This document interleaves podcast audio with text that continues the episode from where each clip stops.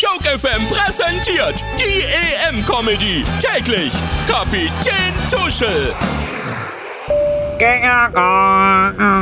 Schönen guten Tag, liebe Skeptiker und Vorfreudige an Bord der Erholung. Erholung.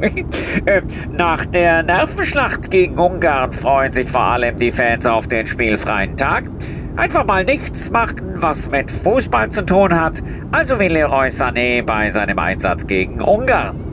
Kleiner Scherz am Rande.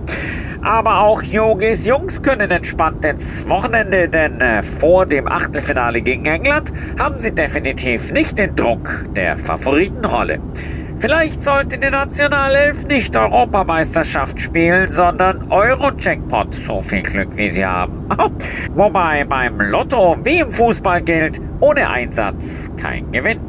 Immerhin haben wir noch bis Dienstag Galgenfrist. Dagegen muss Österreich schon diesen Samstag gegen Italien ran.